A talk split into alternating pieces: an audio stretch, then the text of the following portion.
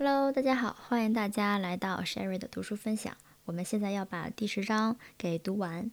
呃，要来看一下第四小节：原因、历史、人口和政治。因为前面提到了大量的穆斯林国家跟其他国家或者其他文明之间发生了多次战争，那么它的原因是什么呢？我们来看一下。促成二十世纪末断层线战争高潮以及穆斯林在这些冲突中起主要作用的原因是什么？首先，这些战争有其历史根源。不同文明集团间过去发生的断断续续的断层线暴力冲突，仍然存在于人们的记忆之中。这些记忆反过来又引起了双方的恐惧和不安全感。南次亚大陆的穆斯林和印度教徒。北高加索的俄罗斯人和高加索人，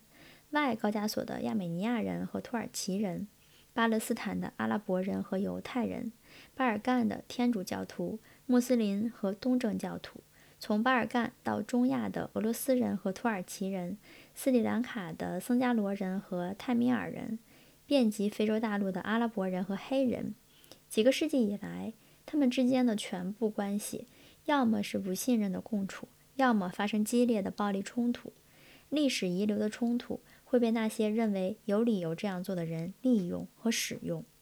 在这些关系中，历史是活生生的、完整的，而且是可怕的。然而，历史上断断续续发生的屠杀，这一点本身并无法解释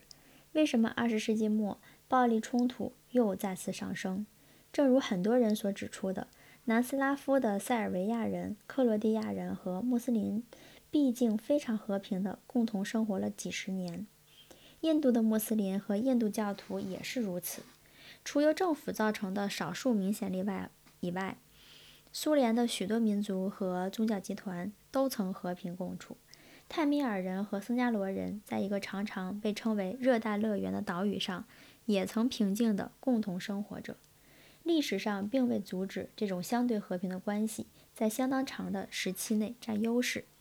因此它本身并不能解释和平被打败的原因。在二十世纪的最后几十年中，一定是出现了其他的一些因素。人口对比的变化就是这样的因素之一。一个集团的人口扩张给其他集团造成了政治、经济和社会压力。并引起了抵制。更为重要的是，它给人口增长较少的集团造成了军事压力。二十世纪七十年代初，黎巴嫩历时三十年的法律秩序的崩溃，在很大程度上是叶什派人口相对于马龙派基督教人口急剧增长所致。加里夫勒指出，在斯里兰卡。一九七零年，僧伽罗民族主义分子暴动的高峰和八十年代末泰米尔人口暴动的高峰，与这两个集团中十五到二十四岁的青年人口膨胀超过斯里兰卡全部人口的百分之二十的年份完全符合。这里我们需要参考图十点一。一位美国驻斯里兰卡外交官注意到。僧加罗暴动分子事实上都是二十四岁以下的年轻人。据报道，泰米尔猛虎组织在依靠娃娃兵方面是独一无二的。他招募甚至才十一岁的男孩和女孩。在战斗中被杀害者有的死时尚不足十岁，仅有少数人超过十八岁。经济学家杂志评论道：“猛虎组织正在发动一场未成年人的战争。”同样。俄罗斯人与其南面的穆斯林之间的断层线战争，也是由于人口增长的重大差异造成的。二十世纪九十年代初，俄罗斯联邦的人口出生率是百分之一点五，而苏联加盟共和国主要是穆斯林的中亚地区的人口出生率为百分之四点四。八十年代末，后者的人口净增长率，也就是出生率减死亡率，是俄罗斯的五到六倍。八十年代，车臣的人口增长了百分之二十六。车臣地区是俄罗斯境内人口最密集的地区之一，它的高出生率导致了向外移民，并为战争提供了兵源。穆斯林的高出生率以及从巴基斯坦向克什米尔的移民，再次刺激了对印度统治的抵抗。南斯拉夫境内文明间战争的复杂过程有许多原因和爆发点，然而导致这些冲突的最为重要的因素，可能是在科索沃发生的人口变化。科索沃是塞尔维亚共和国的一个自治省，除了脱离权之外，它拥有六个南斯拉夫共和国事实上拥有的各项权利。一九六一年。科索沃人口中的百分之六十七为巴尔干，啊巴尔阿尔巴尼亚族穆斯林，百分之二十四为东正教塞尔维亚人。然而，阿尔巴尼亚族的出生率是欧洲国家中最高的，因此科索沃便成为南斯拉夫人口最为密集的地区。至八十年代，将近百分之五十的阿尔巴尼亚族人的年龄在二十岁以下。在人口问题的压力下，塞尔维亚人从科索沃流向贝尔格莱德和其他地方寻求经济机会。结果，到九一年，在科索沃的人口中，百分之九十为穆斯林，百分之十为塞尔维亚人。尽管如此，塞尔维亚人仍将科索沃视为他们的圣地或耶路撒冷。它是一些历史事件的遗址，其中包括一三八九年六月二十八日。发生的一场大战，在那场战争中，塞尔维亚人被奥斯曼土耳其人击败，并在其后将近五百年的时间里处于奥斯曼帝国的统治之下。二十世纪八十年代末，人口对比的变化导致了阿尔巴尼亚族提出科索沃享有南斯拉夫共和国地位的要求。塞尔维亚人和南斯拉夫政府抵制了这一要求，担心科索沃一旦拥有脱离权，便会如此实行，或者与阿尔巴尼亚合并。1981年3月，阿尔巴尼亚族人中爆发了抗议和骚乱，以支持获得共和国地位的要求。按照塞尔维亚人的说法，阿尔巴尼亚族针对塞尔维亚人的歧视、迫害和暴力的活动不断增加。一位克罗地亚新教授说，二十世纪七十年代末以来，发生了无数起暴力事件，包括毁坏财产、使人丧失工作、骚扰、奸淫、打斗和屠杀。这一事态的后果是，塞尔维亚人宣称他们面临的威胁具有种族灭绝的性质，这是他们再也无法忍受的。科索沃塞尔维亚人的誓言得到了塞尔维亚境内其他地方的响应，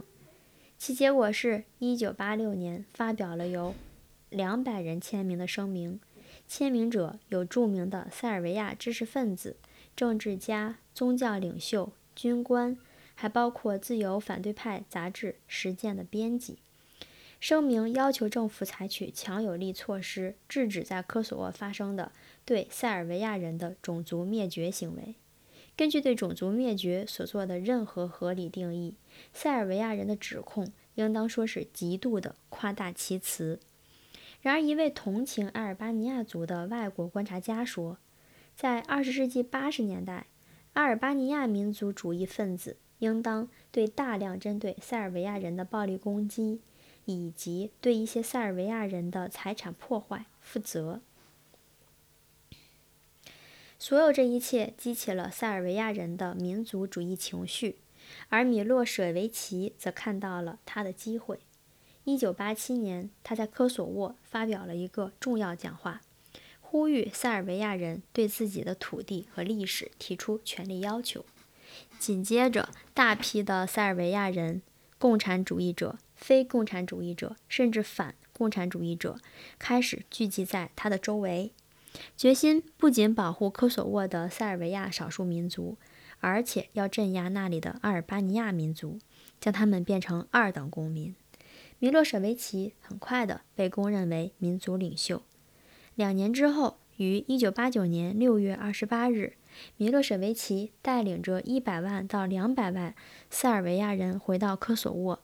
参加历史上那场标志着他们与穆斯林之间要不断进行战争的伟大战役六百周年纪念活动。阿尔巴尼亚族人口和力量的增长，在塞尔维亚人中引起的恐慌和民族主义情绪，由于波斯尼亚的人口变化而进一步加剧了。1961年，在波斯尼亚黑塞尔维亚的人口中，百分之四十三为塞尔维亚族，百分之二十六为穆斯林。至1991年，那里的人口比率几乎完全相反，塞尔维亚族人口所占比率降至百分之三十一。而穆斯林人口升至百分之四十四，在这三十年中，克罗地亚人人口所占比率从百分之二十二降到百分之十七。一个种族集团人口的扩张导致了另一个集团的种族清洗。我们为什么要杀害儿童？一个塞尔维亚族战士在九二年自问自答道：“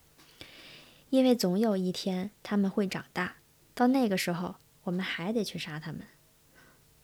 不那么残忍的波斯尼亚克罗地亚族当局则采取了行动，阻止他们的地域被穆斯林人口占领。人口对比的变化和青年人以百分之二十或更高比率的增长，是导致二十世纪末许多文明间冲突的原因。然而，它并不能解释所有的冲突。例如，塞尔维亚人和克罗地亚人之间的战斗就不能归结为人口。这个问题只有一部分可以归因于历史，因为直至第二次世界大战，克罗地亚乌斯塔西分子屠杀塞尔维亚人之前，两个民族一直相对和平地生活在一起。在这里以及其他地方，政治也是造成冲突的一个原因。第一次世界大战结束时，奥匈帝国、奥斯曼帝国和俄罗斯帝国的崩溃。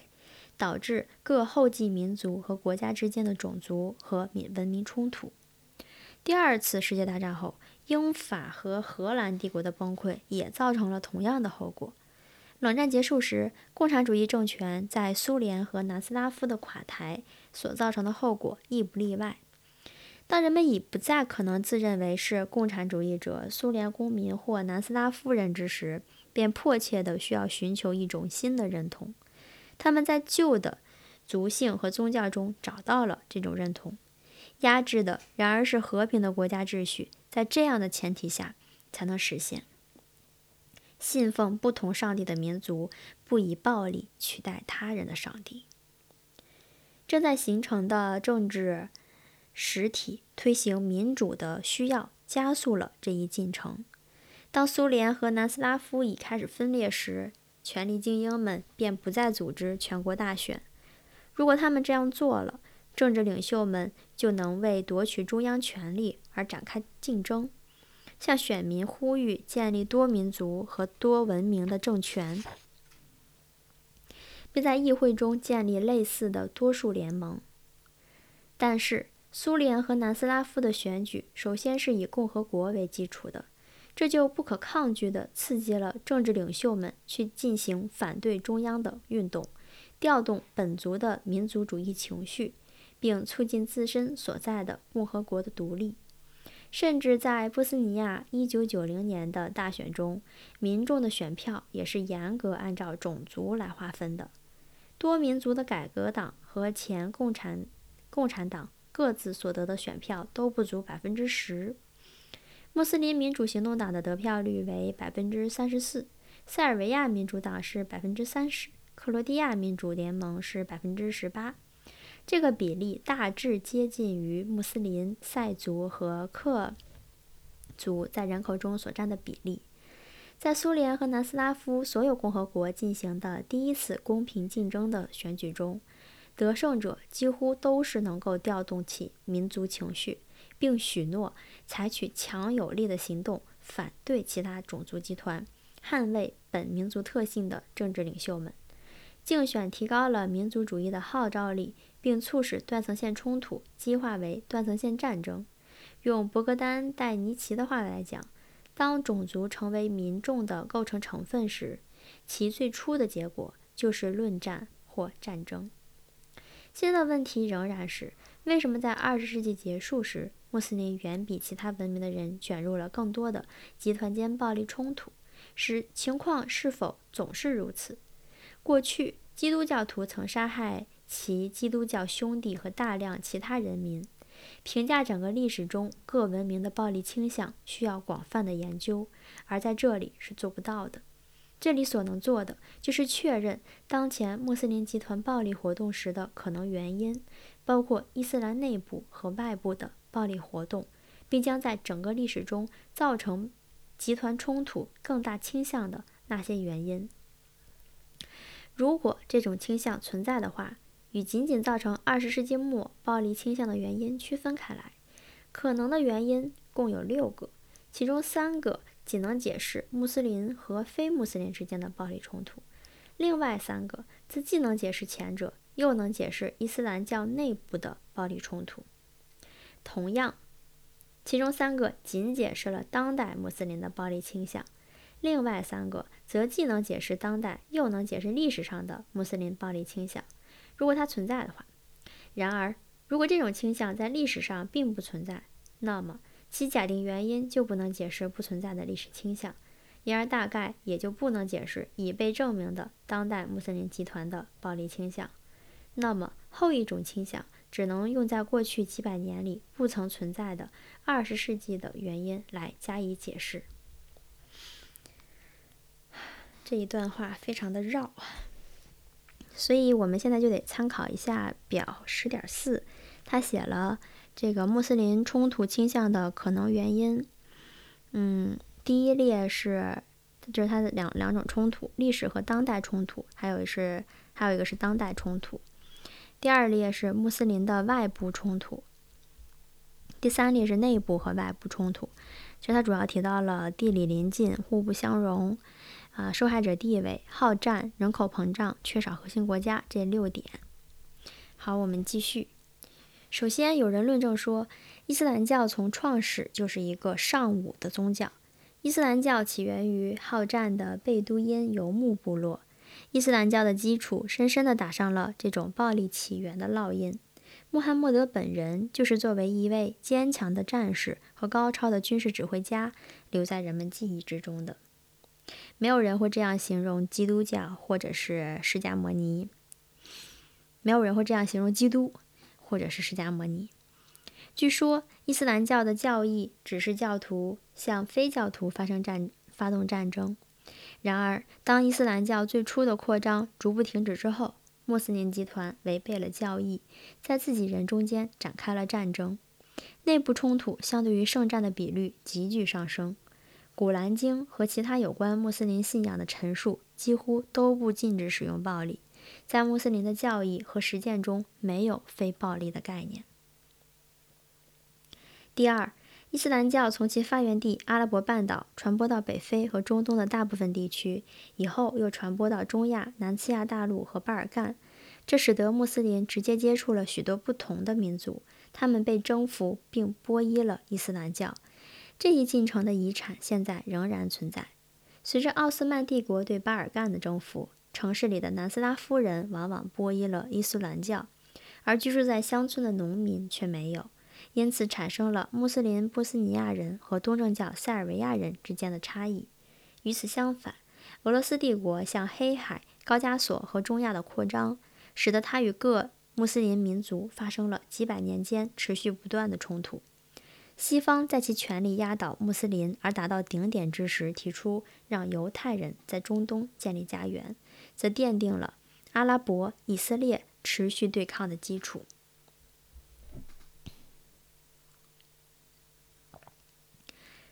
穆斯林和非穆斯林在陆地上的扩张，导致两者在整个欧亚大陆紧密相邻的生活在一起。相反，西方在海上的扩张通常没有导致西方人与非西方民族毗邻而居。因为除了在南非，这些非西方民族要么已经臣服于欧洲的统治，要么已事实上被西方殖民者大批杀害了。造成穆斯林非穆斯林冲突的第三个可能原因，是一位政治家在谈论自己的国家时所说的：“穆斯林的不相容。”但是这种不相容是两方面的，穆斯林国家和非穆斯林少数民族之间存在的问题。与非穆斯林国家和穆斯林少数民族之间存在的问题相似。伊斯兰教是一个绝对的信仰，而且在这一点上更甚于基督教。他把基宗教和政治结合在一起，将信仰伊斯兰教和非信仰者明确地区分开来。其结果是，儒教徒、佛教徒、印度教徒、西方基督教徒和东正教徒彼此相互适应，而生活在一起。较之他们中的任何一个与穆斯林相互适应和生活在一起，就更为容易。例如，华人在大多数东南亚国家都是在经济上处于优势地位的少数民族，他们已经成功的融入了信仰佛教的泰国社会。和信仰基督教的菲律宾社会，事实上，在这两个国家里，并没有出现多数民族集团反对华人的暴力活动的重要例证。与此相反，在穆斯林的印度尼西亚和穆斯林的马来西亚，发生了反对华人的暴乱和暴力行动。华人在那些社会里的作用仍然是非常敏感的，可能爆发的潜在问题。而在泰国和菲律宾的情况就并非如此。好战、不相容以及与非穆斯林群体相邻，仍然是穆斯林继续存在的特点，而且是造成整个历史过程中穆斯林具有冲突倾向的原因。如果这种倾向存在的话，另外三个暂时而有限的因素，则造成了二世纪末穆斯林的冲突倾向。穆斯林的解释是，西方推行帝国主义和穆斯林社会在19世纪、20世纪的屈从地位，使人们产生了穆斯林在军事和经济上软弱无能的印象，因而促使非穆斯林集团将穆斯林视为进攻目标。根据这个观点，穆斯林是广泛传播的歧视穆斯林思想的受害者，正如历史上曾在西方出现的歧视犹太人的现象一样。阿克巴·艾哈迈德断言，诸如巴勒斯坦人、波斯尼亚人、克什米尔人和车臣人这样的穆斯林群体，像印第安红种人一样，是受压迫的群体。他们被剥夺尊严，被困在祖先遗留下的土地改建成的居住区内。但是，穆斯林是受害者的观点无法解释在诸如苏丹、埃及。伊朗和印度尼西亚穆斯林多数民族和非穆斯林少数民族之间发生的冲突。一个更具说服力的因素，或许能够解释伊斯兰内部和外部冲突的原因，那就是在伊斯兰社会中缺少一个或一个以上的核心国家。为伊斯兰辩护的人常常宣称，西方批评伊斯兰的人相信，在伊斯兰集团中存在一个中心的搞阴谋的指导力量。他动员和协调伊斯兰反对西方和其他民族的行动。如果批评家们相信这一点，那他们就错了。伊斯兰之所以能成为世界上一个不稳定的根源，就在于它缺少一个起主导作用的中心。那些渴望成为伊斯兰世界领袖的国家，如沙特阿拉伯、伊朗、巴基斯坦、土耳其，潜在的还有印尼，都竞相在穆斯林世界发挥影影响。但是他们中的任何一个都未处于能够调节伊斯兰内部冲突的强有力地位，也没有一个能够在穆斯林和非穆斯林集团发生冲突时，作为代表伊斯兰的权威出面讲话。最后也是最重要的一点，就是伊斯兰社会的人口爆炸。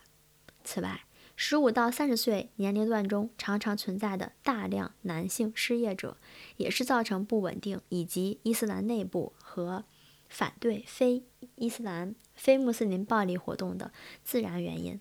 不论还有其他什么原因在起作用，单是这一因素就足以解释二十世纪八十年代和九十年代穆斯林暴力行动的原因。到二十世纪三十年代，随着生育高峰期的一代人步入老年和穆斯林社会经济的发展，如果出现这种情况的话，穆斯林的暴力倾向可能会随之减弱，断层线战争的频率和强度也会普遍下降。好的，我们的第十章就结束了。啊，感谢收听，我们呃第十一章再见。